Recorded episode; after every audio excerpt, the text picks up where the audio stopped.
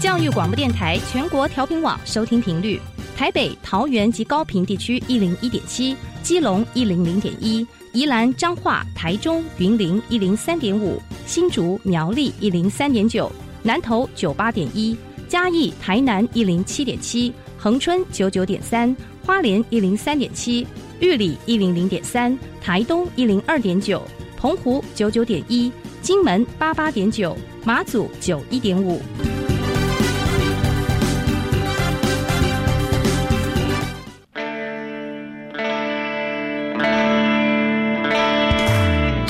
时时有惊喜，生活处处是学习。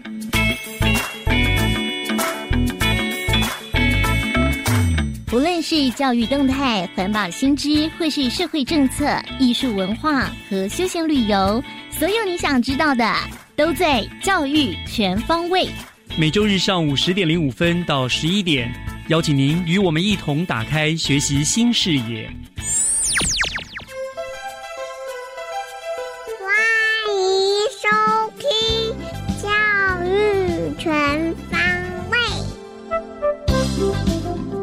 早安，各位亲爱的听众朋友们，欢迎收听四月十二号的教育全方位，我是岳志忠。大家今天好吗？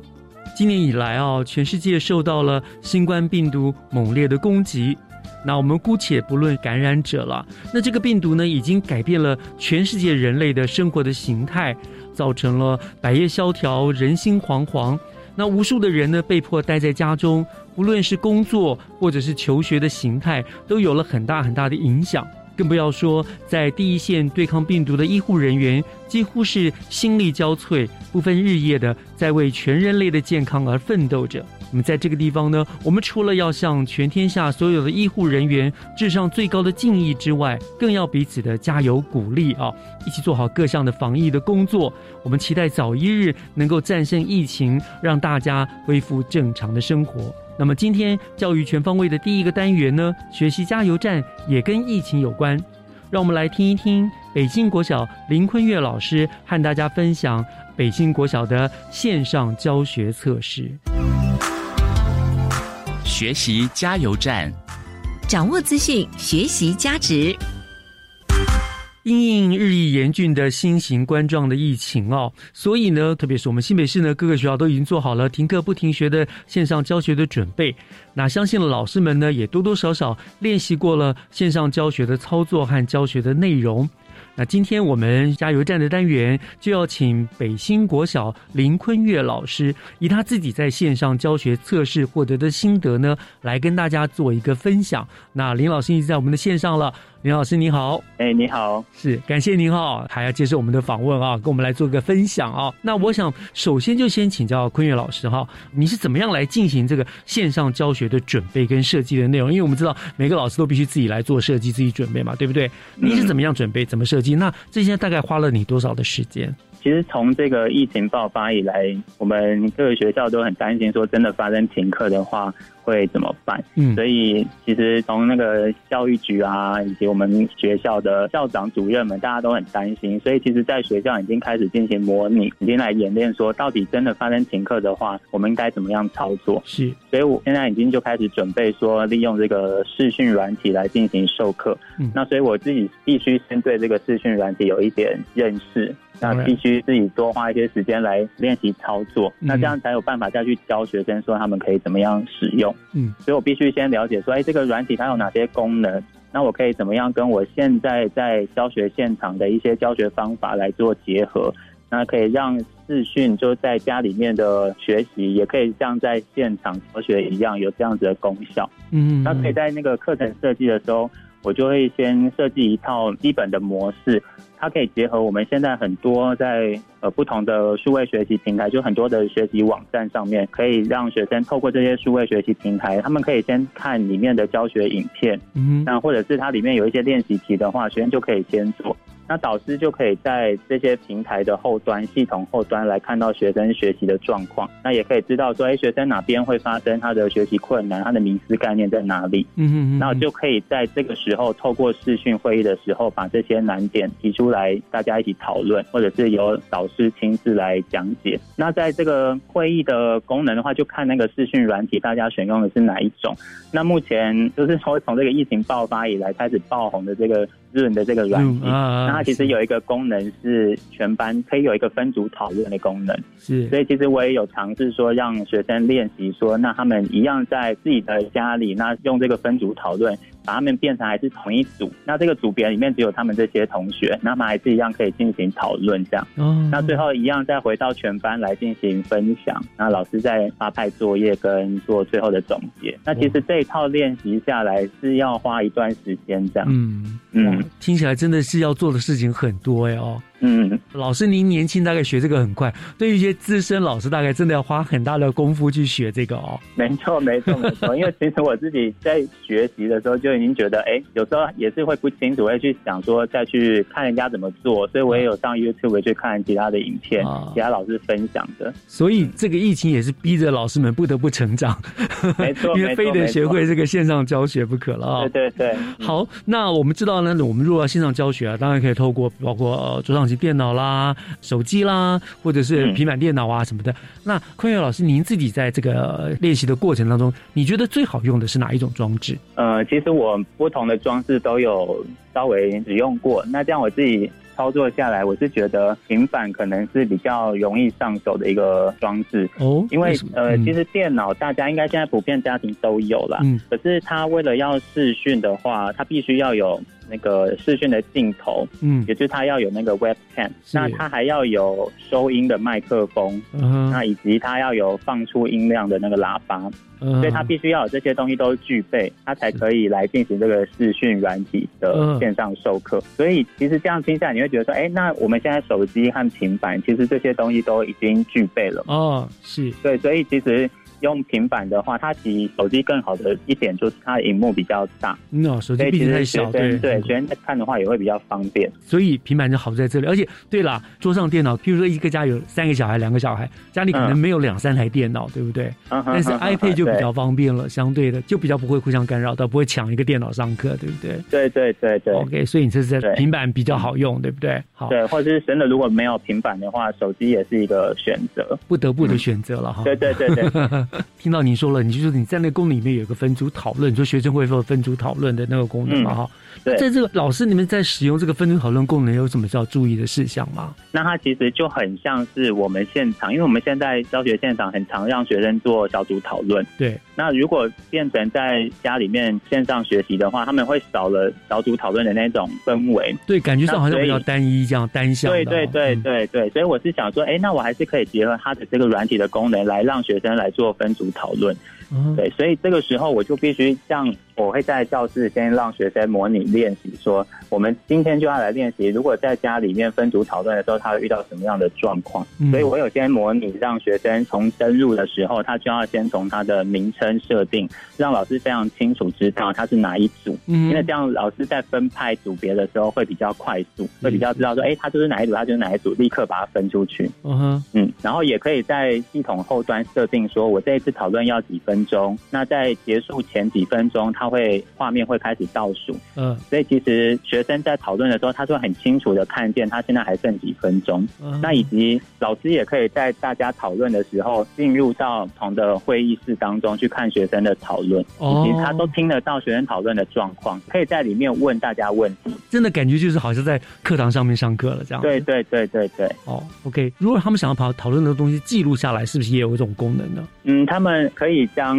可能自己的笔记啊，或者是老师要求。的作业，它可以拍照。那我们可以约定说，看是要上传到我们的 LINE 的群组里头，或者是我们刚才提到很多数位学习平台，它其实有讨论区。像我们班目前常用的是教育部的英才网，那它有一个功能就是班级讨论区。呃，老师发问，那学生上去回答，这个回答可以包括文字的或者是图片，所以他其实可以把他的作业或是笔记内容。拍照下来直接上传，老师这边就可以收得到，嗯，所以就知道说学生到底有没有认真在做学习。很巧，我看个新闻报道，也是类似老师在进行试训的一个练习啊，问一个问题，问学生们懂不懂，然后我看到很多学生回答懂，有人说不懂，然后还有一个学生回答说，呃，我脑袋有洞，不要理我，我觉得很好玩。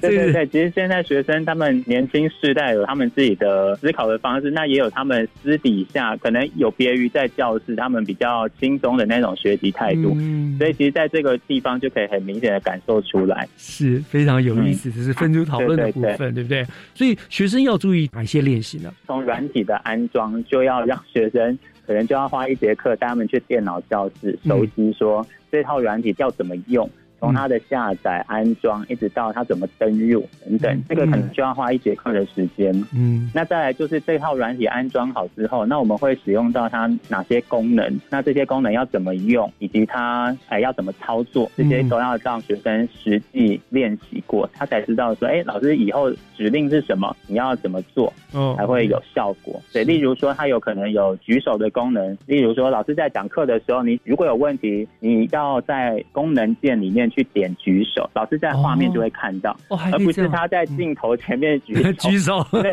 对，因为这样老师没有办法关注到每一个学生的视讯画面。是是对是，，那他如果按功能里头的举手，那我的画面就会显示说，哦，某一位同学他举手，代表他可能有问题。嗯，对嗯然后再来就是标记的功能，例如他可以在他的画面上面做注记，他可以手写，所以这个也要让学生练习。那再来就是刚才提到的分组讨论的功能，啊，嗯，所以哦其实这些都是要让他们练习过，他才知道说到时候该怎么样操作。因为太多人了，嗯所以我们必须要让他们练习说，谁发言的时候再把那个麦克风开启。也就是说，一开始大家都是关静音，嗯，那你要发言的时候，老师请你发言的时候才，能开就取消就可以讲话。那讲完话再按下静音，这样。之前有练习过的时候，在家里面练习就会发现，因为其实住家里面不是只有小孩自己一个人嘛，他可能还有家人，是他会听到背景音，他可能爸爸妈妈在吵架吵还是架干嘛的，那声音都会传出来，这样子。OK，所以这一点真的很重要哈，记得要关。对对。哎，老师，那他们一定要用本名对不对？不可以用什么啊马克啦、玛丽啊什么什么之类的这些代号哦。呃，尽量是请学生使用真名，嗯那还有我们视讯的镜头也一定要开启，哦因为这样我们才知道说到底是不是学生本人在进行学习，否则他给我打他的名字，但镜头没有开，那可能是他弟弟妹妹在旁边帮他操作，所以还是他想要学习的阿公阿妈。这种状况我们要避免，呃呃呃呃，是是，所以还是希望他们用真名，然后以及开启那个视讯的镜头，这样。嗯，做这个线上的教学测试之后，同学们的反应普遍是怎么样的？嗯，一开始他们在操作的时候都会感觉蛮新鲜的，因为没有用过嘛。嗯，那只要我们上一次在教室操作的时候，画面一显示出来每一个人的那个镜头，大家就会很兴奋的大叫。但我想说，可能是一开始大家没有尝试过，嗯那后面操作起来，大家就会比较没有这样的状况出现。嗯，所以在一开始会有这样的状况，那后来其实因为像我刚才提到的很多功能，其实在跟我们教学现场是相关的，嗯所以其实只是差在说真的没有面对面而已。嗯那其实真的如果大家都能够熟悉操作方法，其实跟在教室学习应该是没有太大的差别。是哇，嗯好，我真的今天非常谢谢林坤月老师跟我们做了详细的分享哦，相信你的经验也会是很多老师们啊很棒的参考资料了。那嗯嗯那，当然，更重要的是，我们希望这个线上教学就是备而不用，对不对？好对对大家最好还是在校园里面、教室里面安安心心的上课才是最棒的啦。嗯，对对对，希望大家都身体健康。是好，那我们今天非常谢谢新北市北新国小的林坤岳老师跟我们做了这么棒的一个分享，谢谢您哦。谢谢谢谢谢谢。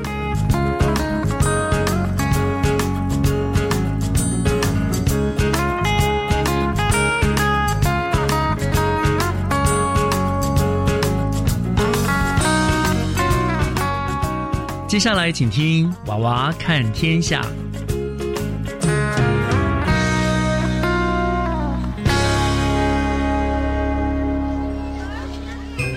听小朋友分享校园里的事。欢迎收听《娃娃看天下》。欢迎收听《娃娃看天下》。大家好，我是新北市鲁江国小陈伟琴。我是新北市鲁江国小林子莹。嗯哼，嗯，白马王子。哎，子莹，你在看什么书啊？瞧你笑得合不拢嘴。嘿嘿，是最新的星座占卜啊！你看，你看，书上说我这个月会遇到我的白马王子。吼，想太多。喂，这可是很准的，好不好？好啦好啦，准准准。嗯，我记得你是金牛座对吧？是啊。太好了，金牛座刚好是冬季星座。想不想听我说冬季星座的故事啊？当然，我想听。好，那就从你的金牛座开始说起吧。关于金牛座的传说相当多，但最著名的神话中，认为金牛是宙斯的另一个化身。传说腓尼基的公主欧罗巴非常的美丽。有一天，欧罗巴和宫女们在草原上游玩。哇！世界上怎么会有这么漂亮的公主啊？宙斯见到后，被欧罗巴的美貌所迷惑，于是他把自己化身成一只有金色牛角的白牛，靠近公主。公主看到这只牛相当美丽且温驯，便骑到牛背上去玩耍。谁知金牛等公主一上来，便冲到海中。啊！快来救我！啊宙斯带他到了克里特岛，靠完后，他表明了自己的身份及爱慕之意，终于获得欧罗巴的芳心。之后，宙斯又恢复原形，将他的化身大公牛放到天上，变成了金牛座。哇，那个宙斯还真是花心，每次只要听到关于宙斯的故事。便是爱上了哪个公主，又迷上了哪个女神，真是个花花公子啊！哦，我的白马王子一定不会像宙斯一样花心的，醒醒吧你！话说回来，希腊神话中的每个神都有自己人性化的一面，跟人一样都会有坏习惯，不是十全十美。金牛座的故事真好听，还有别的故事吗？我还想听，嗯，那就来说说冬季的星座之王猎户座的故事吧。好耶好耶，感觉好厉害哦！关于猎户座的神话有很多种版本，那我就先挑一个较常听到的来讲吧。仔细听喽。在希腊神话中，猎户座是海神波塞顿的儿子奥利翁。奥利翁扬言自己是世界上最伟大的猎人。宙斯的妻子赫拉听到后，就派出一只蝎子去杀死奥利翁。这狂妄自大的奥利翁实在太骄傲了，看我派毒蝎子刺死你！结果奥利翁被刺死，宙斯对此感到可惜，就把这名猎人放到天上。那只蝎子也被放上天，而成为天蝎座。有趣的是啊，当天蝎座自东方上升时，猎户座恰好自西方落下，两者永远互不相见。所以在冬季的星空中，不会同时看到天蝎座和猎户座。我学起来了。子英，你知道吗？另一个版本的传说是一则爱情故事哦。传说中，月亮与狩猎女神雅提米斯。爱上高大强壮的奥利翁，热恋中的雅提米斯每天和奥利翁一起出去打猎，狩猎归来便一起烹制美味佳肴，而忽略了夜晚照亮大地的职责，造成雅提米斯的哥哥太阳神阿波罗的不满。有一天，阿波罗见到奥利翁在大海中游泳，于是和雅提米斯打赌。亲爱的妹妹啊，大家都知道你是一个神箭手。如果你能射中海中的那个小黑点，我就心服口服，拜你为师。那有什么困难？哥哥，你可要说话算话哦。为了不入狩猎女神的威名，亚提米斯拿起弓箭，轻而易举的射中了目标。当奥利翁的尸身飘回到岸上时，亚提米斯才惊觉，他射杀的原来是他的爱人。在伤心懊悔之余，便请求天神将猎人奥利翁升到天上。至于群星中最显著的位置，让他在天空中能够与亲爱的恋人常伴相依。我的天，好一个浪漫悲惨的故事啊！那个奥利翁真可怜，竟然就这样莫名其妙的死掉了。默哀默哀啊！不过，要是那个雅提米斯不要因为爱情而荒废了自己的职责，或许就不会这样了。是啊。所以呀，你平常就要好好用功读书，不要成天在那打电动。考完试后才在那边哭哭啼啼。喂，你扯到哪里去了？哼，我也是知道一个冬季星座的故事哦。咦，说来听听。好，我要说大犬座的故事。嗯，那我可要拉长耳朵认真听。哎呀，你这样我会害羞啦。其实大犬座和小犬座都是那个猎户座奥利翁的中心猎犬，在奥利翁死掉后被一起升到天上的。传说奥利翁不幸被恋人误杀身亡后，中心的猎犬西里乌斯痛不欲生，整天不吃不喝，只是忧伤痛楚的哀叫着，最后竟然饿死在主人的房里。宙斯没想到人间竟然会有着如此忠义的猎犬。非常感动，为奖励西里乌斯的忠贞，并也将他升到天上，并给了他一个非常光荣的位置。这就是大犬座。大犬座在天上也一如往常，如影随形般的跟随在猎户座的身后。没想到你脑袋不止装水泥呀！不错不错，不要消遣我了啦！听完你的故事，让我对冬季的星座更感兴趣了。亲爱的星座达人伟晴，拜托传授我几招找冬季星座的方法嘛！拜托拜托，星座达人我是不敢当啦，不过我倒是可以教你怎么找猎户座哦。冬季是星空最灿烂的季节，寻找猎户座由三颗星星连成的腰带，是在夜空中找到猎户座最简单的方法。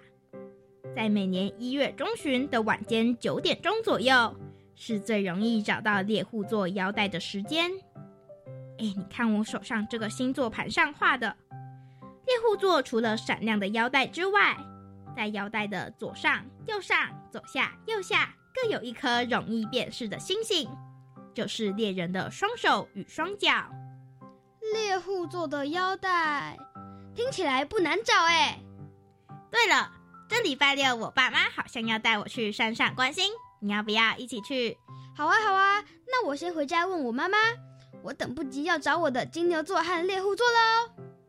我是陆江国小陈伟晴，我是陆江国小林子莹，谢谢收听，我们下回空中再见喽，拜拜。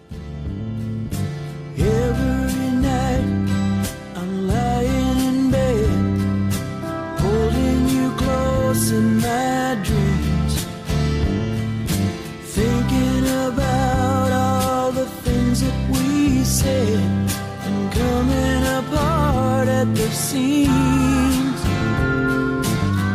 We tried to talk it over, but the words come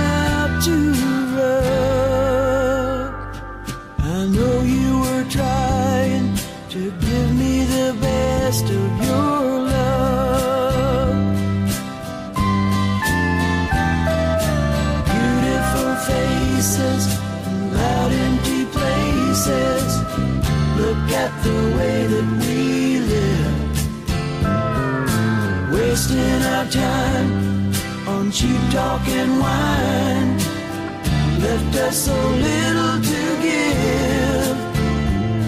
That same old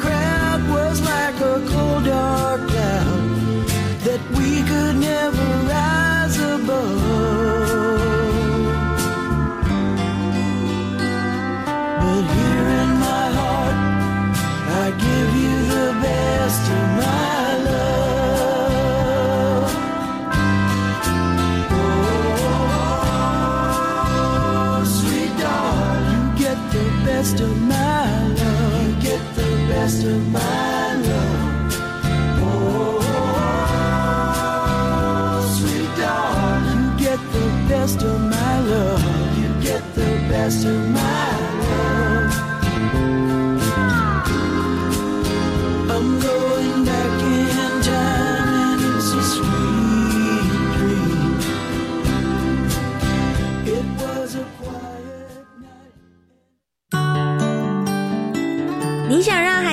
拥有走出课室的终身学习能力吗？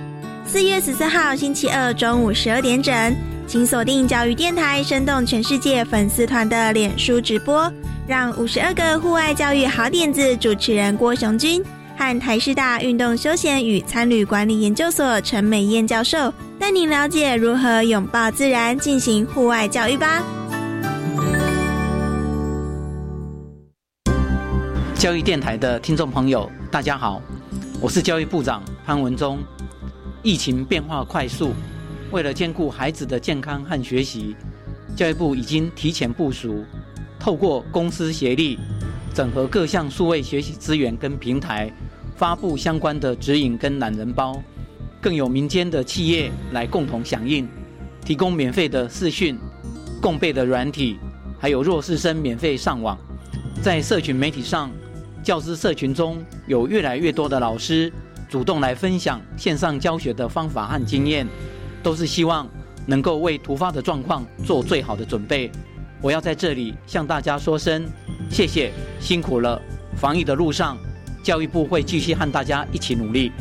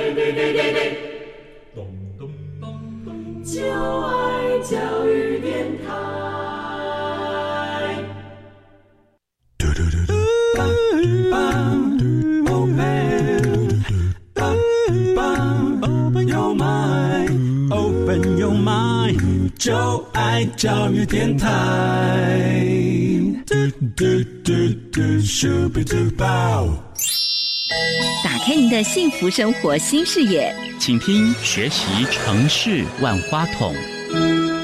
欢迎回到教育广播电台教育全方位节目，我是岳志忠。节目的后半段进行的单元是学习城市万花筒。呃，我们知道呢，这个影像的创作啊，已经成为年轻人行销自我的一个主流的方式了。我们可以看到很多的人或者是团体啊，他们可能透过一支影片就在 YouTube 上面爆红，而成为所谓的网络红人，甚至晋升到了主流的媒体上面，受到大家的关注。所以呢，怎么样创作影片来行销自我，越来越受到了年轻朋友的重视。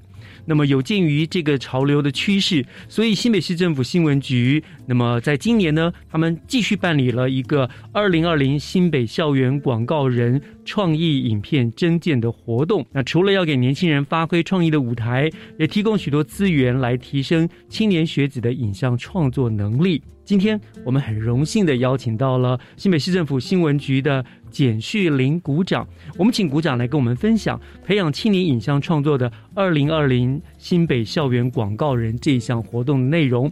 那鼓掌已经在我们的线上了，鼓掌您好，老师您好，还有各位听众朋友大家好。是谢谢鼓掌您接受我们的访问啊。就我所知道的这个影像创作的活动，校园广告人已经办了好多年了嘛，对不对？那我想在我们在介绍今年的特色啊、重点之前，是不是可以请鼓掌再跟听众朋友们简单的介绍一下这个新北校园广告人活动的整个的起源啦、特色啦，以及今年好二零二年它活动的主题又是什么呢？这个新北校园广告人的活动呢，它主要是新北市政府就是积极打造一个让年轻人展现创意跟实现梦想的舞台。嗯，那这个活动其实是从二零一七年就开始举办到现在了。那这个活动主要最特别的地方是，它不只是一个增建活动，它其实着重在于对青年影像创作的培养。所以，就算你不是本科系的同学，你也可以来参加我们这个活动。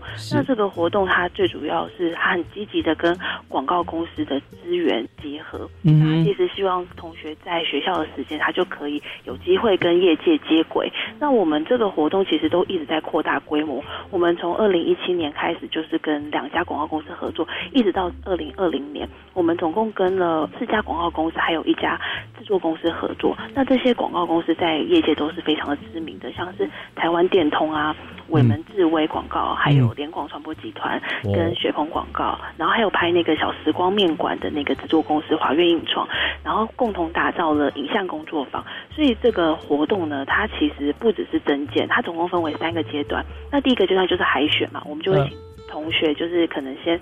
给我们的影音履历，然后我们选到参加复选，然后最后再完成他的作品。但是在复选之后，你会进到一项工作坊，就会有我们刚刚说的那些合作的广告公司，就是来培训你，然后辅导你，让你从无到有，然后完成作品这样。嗯。所以其实是对同学来说是一个呃很高 CP 值的一个活动，因为你不只是拍片拿奖金以外，其实你还可以跟广告公司的那种创意长啊、创意总监啊，平常很难遇到的那些创意的那个就是有实战经验的人，对不对？你这个比赛就是跟一般不同，一般的可能是交件，就等着名次出来了。对对可是这等于是你有额外的，的机会，就是你可以增加很多广告业界的人脉也好啊，或者是是是呃，他们会带给你很多创意的发想，还有技术上面的交流对。我觉得这是对同学来说最珍贵的。没错没错。这个就算你真的没有得到最后的大奖名次，可是在这个过程当中，你已经有了很大的收获。可能课堂上学不到，而且你可能认识这些人之后，哎，对你未来的发展，这个是很好的人脉的拓展，对不对没？错，没错。嗯，哦，所以是非常有意义的活动。那今年呢？你们你们每一年大概都会定一个大主题嘛，对不对对对对对那今年的主题又是什么呢？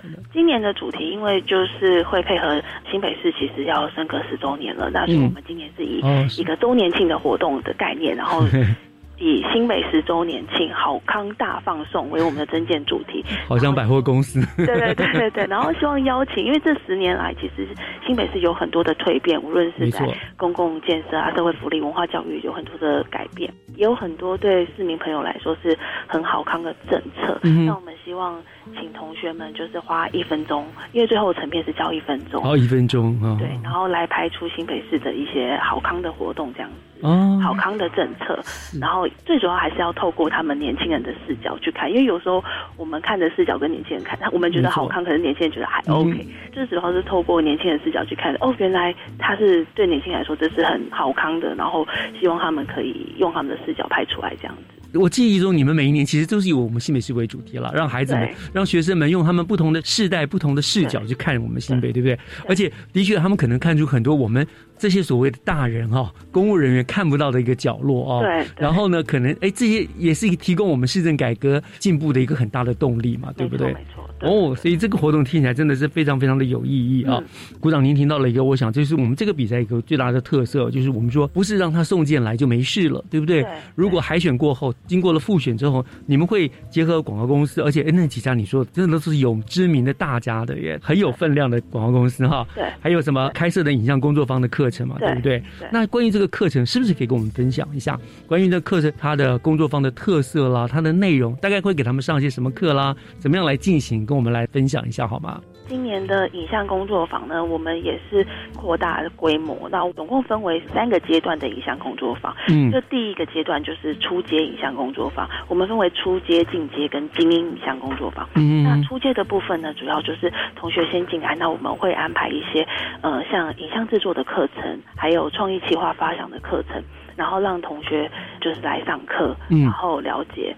进一步在想说，哎，他的作品要怎么样去呈现这个工作坊，然后到了进阶的话呢，他就是会有老师会针对同学的那个企划脚本，因为你会在初阶的部分，你上那些课之后，你可能会有一些发想，那你可能会让他们实做，他们会做出一个影片的脚本。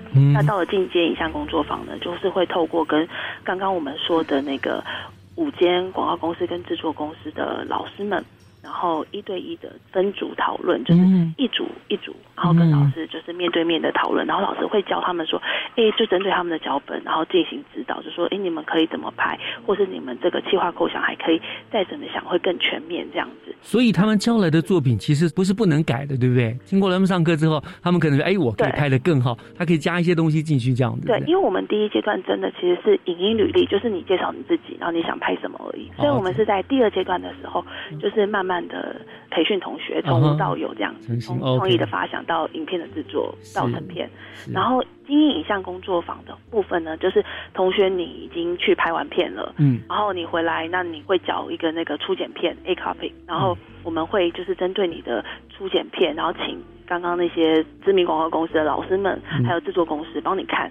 比如说剪辑的顺序可以再调整啊，或者是嗯你可以再加一点什么东西进来，就是会再做调整这样子，所以等于是说让同学的作品也是更加的精进，然后也更成熟这样子。是哇，那他回到学校去，他一定学的也比同学们更多，他对毕业制作一定更精彩哈。对，尤其是在精英的部分的嗯话，就是老师会给他很多，就是在制作上面的建议。这个可能是在学校实作的部分，因为学校可能都是比较理论性，理论或者是是你自己去拍，但是就是只是交个作业这样子。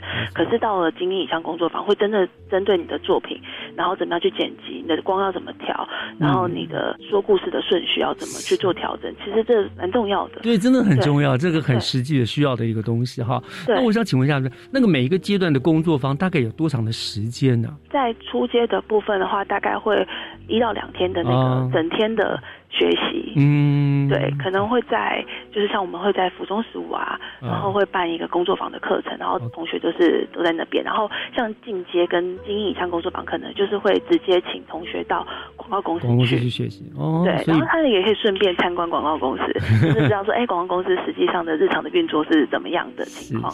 对，又有带一点参访的感觉。自己去找导师，还是说你们分配好了？哦，我们会帮同学分配，嗯就是基本上都会让同学去每家广告公司跟大师们就是面对面讨论。影片出来，它可以是一个人的个人独立的作品，也可以是团队，对不对？嗯是这样我们。这个是最少一个人参加，然后最多六个人。哦，OK，那呈现方式也不限什么真人，我记得之前还有用动漫的方式，有真人各种方式，是不是？就是各种方式都可以，就是看你要拍摄什么样的风格，像你要微电影啊，你要动画啊，你要就是其实我们就不设限的，哦只要是一分钟一分钟内，反正就是哦，你眼中看到的新北市这样一个大的范围，你自由去发挥，对不对？主要还是要跟政策，就是新北市的政策哦，当然。，当然，我记得去年有一支就是讲那个我们那个呃三环三线嘛，哈，好像对对对，好像不错的这支，影片非常的成功。对对对对，我也有印象这样。叫新北制吧，因为他们是用麻将的方式来呈现，然后后来那支影片还被那个就是很有名的广告裁判，就是在 Facebook 很有名的一个广告裁判的平台，然后挑选出来，因为他们每天都会分享一支他们觉得很好的广告作品。嗯，然后去年同学的首奖影片也有被挑选，然后有在那个广告裁判上面露出。的确是，我也有看了影片，我也觉得印象深刻，真的是年轻人很好的创意啊。对，好，聊到这个地方哈，我想我们稍微休息一下，鼓掌。嗯，稍后回来呢，我想要请教办到现在哈，每一年都有特色嘛，我想跟我们讲一下，今年我们有什么样特别的亮点，好不好？好啊嗯，我们稍后回来哦。There's talk on the street, it sounds so familiar.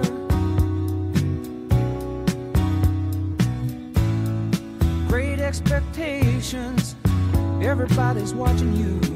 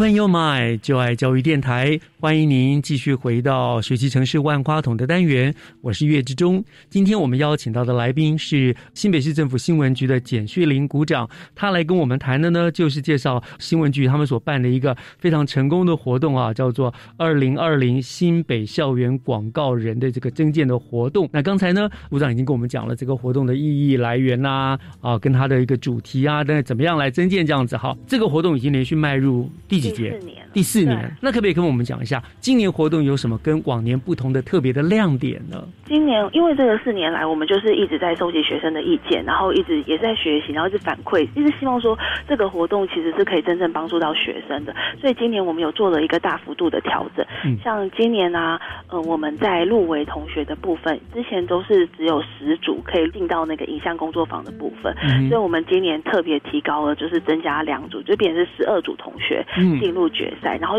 等于是说多两组同学，然后让他们也可以就是参加我们这个活动，然后进到影像工作坊。不然其实有时候在选择的时候会有点可惜。真的难免有遗珠之憾，对对？对，所以我们就是今年就是提高了那个入围的组数到十二组这样。嗯那同时呢，其实因为我们一开始的那个，只要你入围十组，我们就会先给你一万块的拍摄的基金。嗯然后让你去拍片。可是很多同学就是说，呃，他们在请演员啊，或者是在租道具啊、嗯租设备的时候，那一万块会不够这样子。所以我们今年就这些心声我们都听到了，呃所以我们就是那个拍片奖励金，我们就会从一万元提高到两万元。哦，这多很多嘞，不，错，还蛮不错的。对对对对对对，然后另外呢，就是只要你入围前十二组的同学，你就会有机会参加抽奖。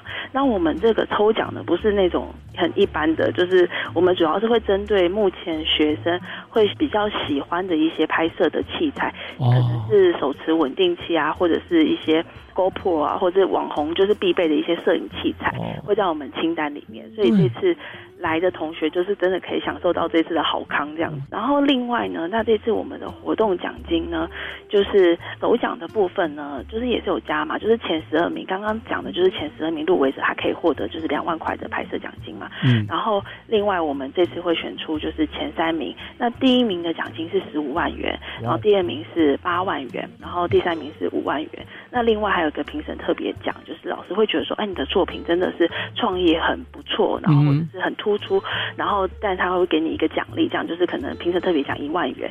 然后另外呢，就是因为现在是一个网络社群行销的时代，我们希望可以培养同学的行销的能力，嗯所以我们会有一个社群行销奖一万块，然后那一万块其实之后我们会办一个人气影片票选，然后还有那个 Facebook 跟 IG 上面你的受关注的程度，按照它的比例，然后就是在网络声量最高的人，他就是可以获得那一万块钱。嗯，对，然后所以这次的总奖金额就是会达到五十四万元。包括了入围的组数会增加，包括了奖金会提升，包括了还可以抽奖之后很重要的一个很实用的奖品，对不对？对。然后总奖金五十四万，我们想知道这个活动报名是从什么时候到什么时候啊？就是从现在开始，嗯然后到五月八号，嗯，那我们报名也还蛮方便的，就是同学只要到网络上搜寻新北校园广告人，然后到我们的官方网站，就是透过网络报名就可以了。我刚刚听到一个很心动，除了那些礼物奖品之外，奖金的提升，我觉得这个对他们来说很大的鼓励。而且入围的或者是最后得奖的人，他可以拿这些奖金，因为对蛮丰富的，对不对？什么十五万、八万啊、五万，可以作为他可能下一部影片的基金。对对，累积下去，而且你们好像没有限定说今年参加得奖，明年就不可以再来，对不对？没有没有没有，就是可以一直再来，就是只要你是在学学生身份的话，对，你看他这样子累积下去，说不定这样子，可能下一个台湾新锐的导演就是由经由我们这种比赛产生了，对不对？对哇真的，是很棒，还蛮不错的。哎，真的是一举数得了哈！我觉得办这个活动，一方面你们给了学生创作发挥的舞台，另外一方面呢，他们也以年轻人的观点来为我们新北市其实做了很好的行销，对不对？就像我们说去年的那个，大家就认识了，哦，知道这个东西，我觉得这个也是很棒。也当然还有重点就是听到这样的讯息啊，那很多朋友同学一定会，而且你们不限制是他是什么影视摄影科，对不对？但是最低他必须是什么学历才能报名呢、呃，高中职以上，哦，高中职以上。到含研究所，只要在学学生都可以，也不分就是日间、夜间部都不分这样。好，那国中小的同学我们就抱歉了哈，等你长大一点再来参加哈。所以是不是可以请鼓掌跟我们想要参加活动的学生来说明一下，我们整个报名活活动需要缴交哪些资料，需要具有什么条件等等的这方面，好不好？报名的同学就是你们要透过网络报名，那你需要就是把你的在学证明文件，例如说学生证啊。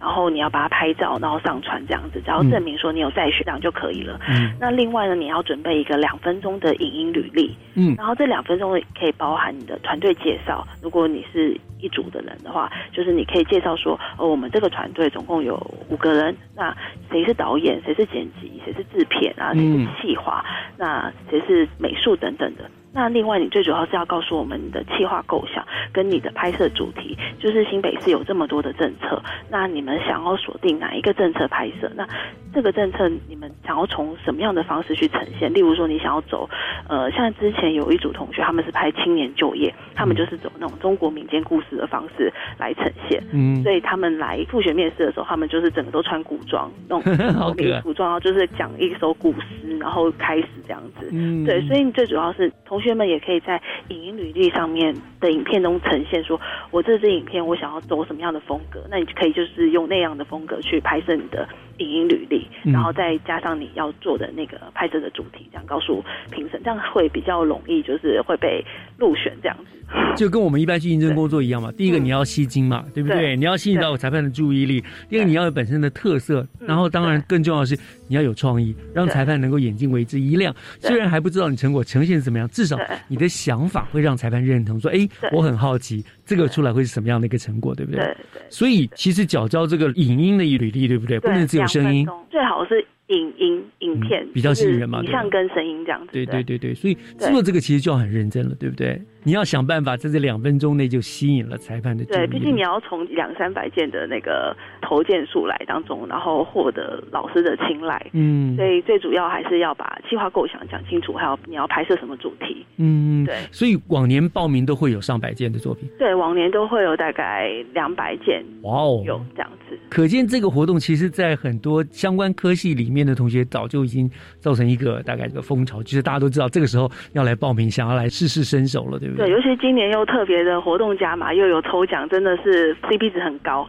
所以真的很欢迎同学来参加。是，那可是裁判就很辛苦了哈，从那么多里面挑出十二件来，真的是非常非常不容易的啦。能够入围的同学也真的想就一定有相当的能力了，这样子。对，那最后一个问题啊，小红，我不知道鼓掌你知不知道，就是你们办了四届了，有没有你特别印象深刻，或者是说哪一届的作品呢特别的引起了共鸣，或者是他后来甚至真的已经投入到了广告业有所成绩的呢？像那个我刚刚特别讲的那个青年就业，就是我们二零一九年的首奖同学，嗯，然后他们。原本是新闻系的同学，嗯他们可能对于拍片不是说很专业，但是他们后来是以他们的企划构想，然后跟他们最后呈现的说故事的那个流畅度，所以赢得评审的青睐，然后最后获得那个大奖。那现在那些同学也，他们后来去那个维门智威实习，然后后来他们现在就前阵子有在跟他们小联络一下，然后他们现在也是在那种就是像社群平台上面，就是继续的。去实习啊，然后未来也可以想要在那种社群平台，像什么虾皮拍卖啊，或者网络，嗯然后去做一些小编啊，或者是做一些创意的发想的工作这样子。所以其实参加这个活动，然后让他们进广告公司，然后就是开始走向这个就是创意产业的路，我觉得那真的很棒。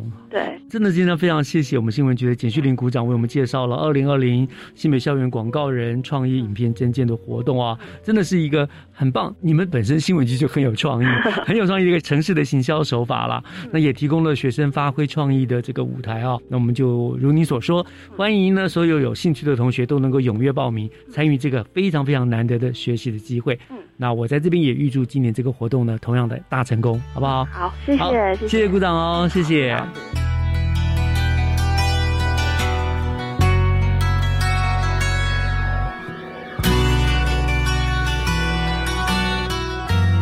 感谢您收听今天的教育全方位。新冠肺炎呢，疫情仍然严峻，请大家一定要确实做好各项的防护措施。祝大家都能够平安健康。我是岳志忠，我们下个礼拜天见喽，拜拜。